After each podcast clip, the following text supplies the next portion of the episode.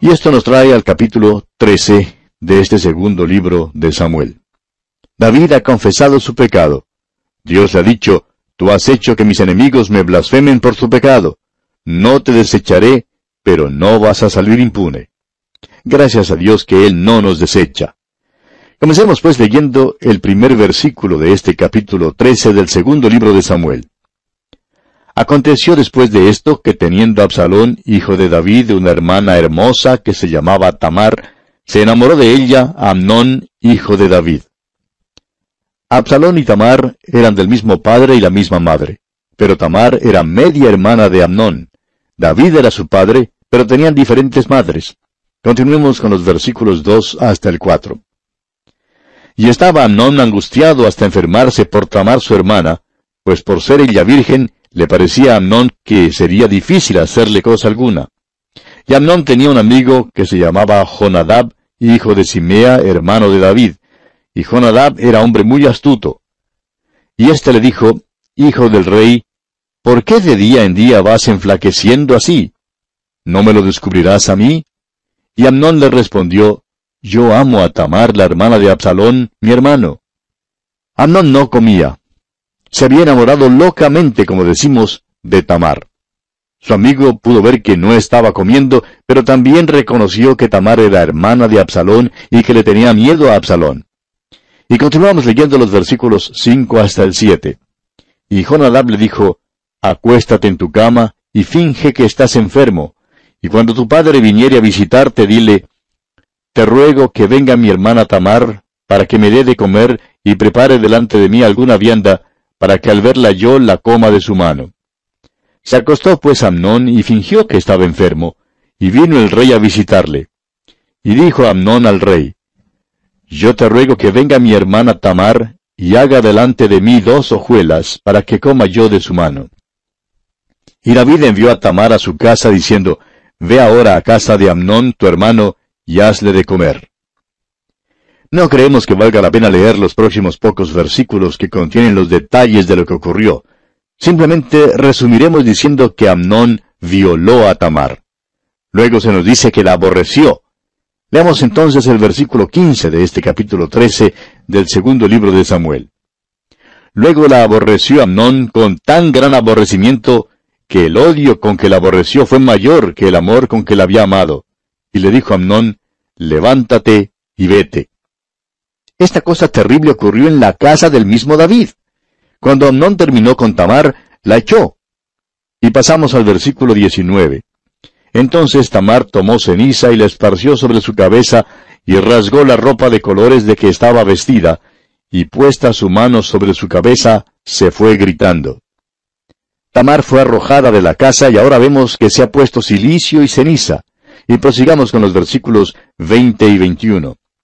Y le dijo su hermano Absalón, ¿Ha estado contigo tu hermano Amnón? Pues calla ahora, hermana mía, tu hermano es, no se angustie tu corazón por esto. Y se quedó Tamar desconsolada en casa de Absalón su hermano. Y luego que el rey David oyó todo esto, se enojó mucho. David se enoja por lo que ha ocurrido, pero aparentemente no hace nada para corregir la situación. David era como muchos otros hombres en la escritura. Era un padre indulgente que crió un montón de hijos que salieron mal. Eso ha sucedido muchas veces. Esto fue lo que pasó con el anciano Elí, sumo sacerdote de Dios. Fue un padre indulgente, con una piedad sin carácter, y sus hijos fueron desobedientes.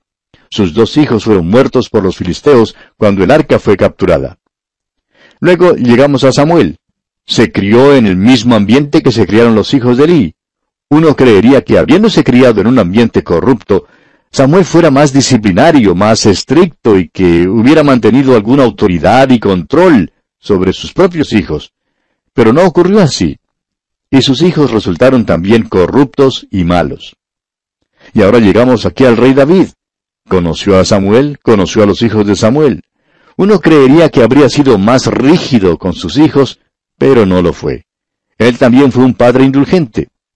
Pronto consideraremos otro caso que también demuestra que David fue indulgente. Pero en cuanto a este caso aquí, es evidente que David no hizo nada. Lo único que ocurrió fue que se enojó mucho por lo que Amnón hizo a su hermana Tamar.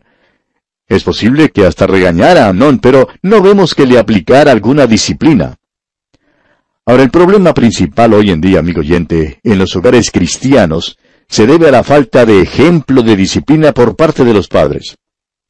Amigo oyente, si usted es cristiano y tiene en su hogar un hijo descarriado, no pase su tiempo regañándolo o, sermoneándole.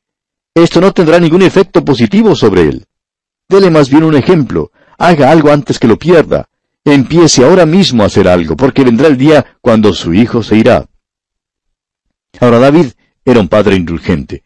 David no se presenta como un padre perfecto de ninguna manera. Esta es otra tacha suya. El problema con muchos de nosotros que hemos servido en la obra cristiana es que probablemente nos hemos descuidado de nuestras familias por un supuesto amor a la obra. Hemos disculpado nuestro descuido diciendo que nos hemos ocupado en la obra cristiana. Debo confesar que si me fuera posible volver a empezar de nuevo y hacer las cosas otra vez, pasaría más tiempo con mis hijos. Los padres cristianos tienen que darse cuenta que tienen que pasar tiempo, bastante tiempo con sus hijos. Ahora no vaya usted a creer que usted está criando a un angelito. Hay muchos padres que tratan a sus hijos como si fueran un cruce entre una orquídea y una pieza de porcelana fina. Creen que si los castigan se van a romper o se van a partir. Pero allá en el libro de Proverbios capítulo 23 versículo 13 leemos, No rehuses corregir al muchacho, porque si lo castigas con vara no morirá. Pero aquí en el caso de David vemos que David no hizo nada en cuanto al problema creado por Amnón. Por tanto, ¿qué pasó? Bueno, leamos el versículo 22 de este capítulo 13 del segundo libro de Samuel. Mas Absalón no habló con Amnón ni malo ni bueno, aunque Absalón aborrecía a Amnón, porque había forzado a Tamar su hermana. Este es el hogar de David, amigo oyente. Esta es la vida de David en casa. Note usted que no salió bien con su pecado. Dios dice que nosotros tampoco saldremos bien con el pecado. Absalón aguarda el momento oportuno, y está esperando el día cuando le sea posible vengarse de Amnón. Y como lo veremos ahora, ese día llegó. Ahora no pensamos entrar en detalles aquí, pero llegó el día cuando Absalón mató a Amnón. Absalón esperó dos años antes de actuar. Tenía esquiladores en Baal Azor y convidó a los hijos del rey que le acompañaran. Leamos los versículos 23 al 28 de este capítulo 13 del segundo libro de Samuel. Aconteció pasados dos años que Absalón tenía esquiladores en Baal Azor, que está junto a Efraín, y convidó a Absalón a todos los hijos del rey. Y vino Absalón al rey y dijo, He aquí, tu siervo tiene ahora esquiladores, yo ruego que venga el rey y sus siervos con tu siervo. Y respondió el rey a Absalón, No, hijo mío, no vamos todos, para que no te seamos gravosos. Y aunque porfió con él, no quiso ir, mas le bendijo. Entonces dijo Absalón, Pues si no, te ruego que venga con nosotros Amnón mi hermano. Y el rey le respondió, ¿Para qué ha de ir contigo? Pero como Absalón le importunaba, dejó ir con él a Abnón y a todos los hijos del rey. Ahora, siendo que Absalón no había dado señal de querer vengarse, David dejó que Amnón fuera y asistiera a la fiesta. Pero veamos lo que ocurre, leamos aquí el versículo 28. Y Absalón había dado orden a sus criados diciendo, Os ruego que miréis cuando el corazón de Amnón esté alegre por el vino, y al decir yo, herid a Amnón, entonces matadle, y no temáis, pues yo os lo he mandado. Esforzaos, pues, y sed valientes. Cuando llegó el momento en que el corazón de Amnón estaba alegre por el vino, lo mataron tal como lo ordenara Absalón. Leamos ahora los versículos 29 al 31. Y los criados de Absalón hicieron con Amnón como Absalón les había mandado. Entonces se levantaron todos los hijos del rey, y montaron cada uno en su mula, y huyeron. Estando ellos aún en el camino, llegó a David el rumor que decía, Absalón ha dado muerte a todos los hijos del rey, y ninguno de ellos ha quedado. Entonces levantándose David, rasgó sus vestidos y se echó en tierra, y todos sus criados que estaban junto a él también rasgaron sus vestidos. La primera noticia que David recibió era que todos sus hijos habían sido muertos. Pero Jonadab le dijo que solo Amnón había sido muerto. Leamos entonces el versículo 32 y leamos hasta el versículo 35 ahora.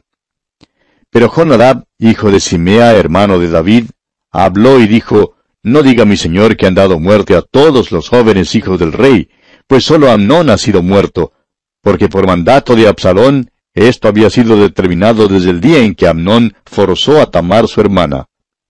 Por tanto, ahora no ponga mi señor el rey en su corazón ese rumor que dice todos los hijos del rey han sido muertos, porque solo Amnón ha sido muerto. Y Absalón huyó. Entre tanto, alzando sus ojos, el joven que estaba de atalaya miró, y he aquí mucha gente que venía por el camino a sus espaldas del lado del monte. Y dijo Jonadab al rey, He allí los hijos del rey que vienen, es así como tu siervo ha dicho. Absalón en realidad era quien había fraguado el asesinato de Amnón, y por eso ahora tiene que huir. Ahora, siendo que los otros hijos del rey también habían sido invitados a la fiesta, al principio parecía que ellos también habían sido muertos. Pero el mensajero le informó al rey que solamente Amnón había sido muerto. Y leemos en los versículos 36 y 37, Cuando él acabó de hablar, he aquí los hijos del rey vinieron, y alzando su voz lloraron. Y también el mismo rey y todos sus siervos lloraron con muy grandes lamentos. Mas Absalón huyó y se fue a Talmai, hijo de Amiud, rey de Jesur, y David lloraba por su hijo todos los días. Ahora la madre de Absalón era hija del rey de Jesur, y esta es una de las razones por las cuales Absalón huyó a él. Como ya hemos señalado anteriormente, David se equivocó al casarse con esta extranjera. Ahora David lloró por su hijo todos los días, dice aquí el versículo 37. David amaba a este joven Amnón. Había sido muerto y de cierto modo David era culpable. Él debió haber tratado el pecado de Amnón de una manera definida, pero no hizo nada. Absalón esperaba ver lo que haría David, y como su padre no hizo nada, aguardó entonces el momento oportuno y por último actuó. Y leemos en los versículos finales de este capítulo 13, versículos 38 y 39, Así huyó Absalón y se fue a Jesur y estuvo allá tres años. Y el rey David deseaba ver a Absalón, pues ya estaba consolado acerca de Amnón, que había muerto. Amnón estaba muerto y no había nada que David pudiera hacer en cuanto a eso. Por tanto, David quería traer de vuelta al palacio a Absalón, donde podría estar con él. David también amaba a Absalón y él todavía vivía. En realidad, Absalón era el favorito de David. Era hijo de Maaca, hija del rey de Jesur. David se había casado con esta mujer durante su lapso de fe, cuando se apartó de la tierra. Ella dio al rey dos hijos muy buenos mozos que fueron Absalón y Tamar. Al parecer, David no disciplinó a este hijo impetuoso que era hijo de pagana y beduina. Hasta cierto punto, Absalón parece estar justificado en lo que hizo, siendo que David no hizo nada cuando Amnón pecó. Ahora, después que Absalón mató a Amnón, huyó. David quería traerlo de vuelta, pero no lo trajo. David lo lamentó, y eso es todo lo que hizo. Lamentó a su hijo mientras deseaba que regresara. Creemos que Absalón fue más como David que cualquier otro hijo. Creemos que era la intención de David que Absalón le sucediera en el trono. Sabemos que Salomón no era el favorito de David, y más tarde descubriremos por qué no lo era. Y bien, así concluimos nuestro estudio de este capítulo 13 del segundo libro de Samuel.